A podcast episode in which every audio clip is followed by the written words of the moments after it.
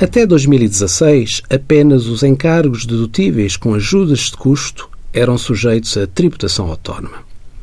Agora, as ajudas de custo não dedutíveis passam também a ser objeto de tributação autónoma.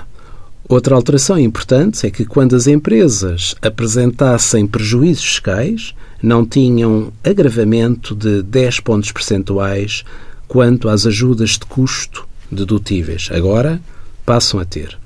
Relembramos que as ajudas de custo que não sejam faturadas aos clientes, para que sejam fiscalmente aceites, têm de ser documentadas pelo chamado boletim itinerário, sendo sempre sujeitas a uma tributação autónoma à taxa de 5%.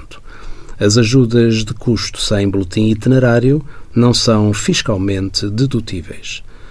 O Orçamento do Estado para 2017 introduz esta alteração significativa à redação da norma, no sentido de que, nestes casos, mesmo não sendo a ajuda de custo dedutível, se a empresa apresentar um prejuízo fiscal, tem um agravamento da tributação autónoma em 10 pontos percentuais, ou seja, paga 15% em vez dos 5% que pagava.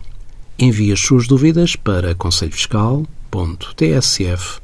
conselhofiscal.tsf.occ.pt.